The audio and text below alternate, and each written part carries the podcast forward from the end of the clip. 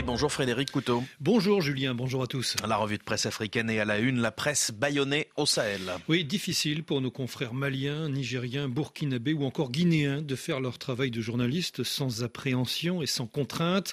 Dernier accroc à la liberté de la presse en date au Niger, le ministère de l'Intérieur, de la Sécurité publique et de l'administration du territoire a signé un arrêté hier qui suspend jusqu'à nouvel ordre l'autorisation d'exercice accordée à l'association Maison de la Presse.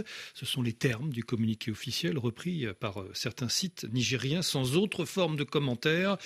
La Maison de la Presse est une association fêtière regroupant en son sein toutes les structures du secteur de la presse au Niger, nous précise l'agence nigérienne de presse. Son bureau, qui était en fin de mandat, avait récemment convoqué à deux reprises une assemblée générale afin de procéder à l'élection des nouveaux membres. Ces deux convocations ont été suspendues par le ministère de l'Intérieur. À de maintes Ibrahim Harouna, le président de cette maison de la presse, avait tiré la sonnette d'alarme au sujet des menaces et intimidations subies par les journalistes depuis le coup d'État de de juillet 2023.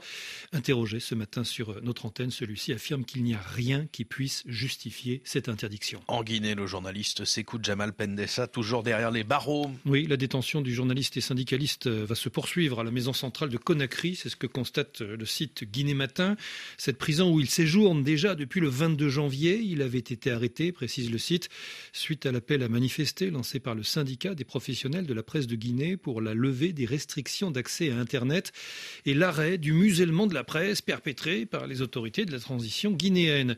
Le mouvement syndical guinéen hausse le ton et menace pointe le site Guinée 7. Nous demandons que notre camarade soit immédiatement libéré et cela sans condition, a déclaré Abdoulaye Sow, l'un des représentants syndicaux présents. Pour nous, il n'a rien fait, poursuit-il. Il, n'a fait qu'exprimer sa pensée en tant que syndicaliste.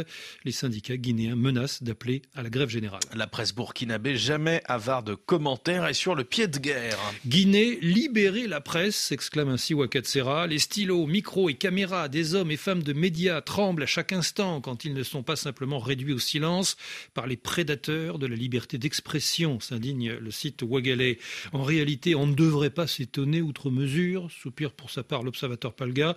Nous sommes au pays du général Mamadi Doumbouya, qui règne sans partage depuis plus de deux ans. Il était arrivé en sauveur pour restaurer la démocratie malmenée par Alpha Condé, qui voulait se taper un troisième mandat contre tout bon sens.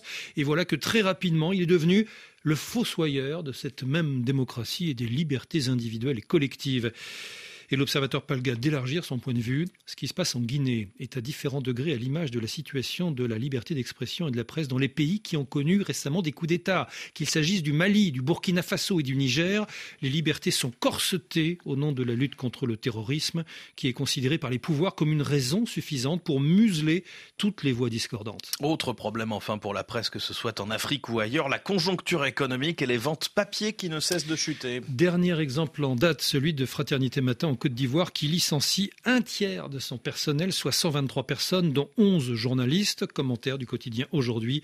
Il est loin le temps où Fratmat éditait à 100 000 exemplaires par jour. La récession économique est passée par là. Frédéric Couteau, merci beaucoup. À tout à l'heure.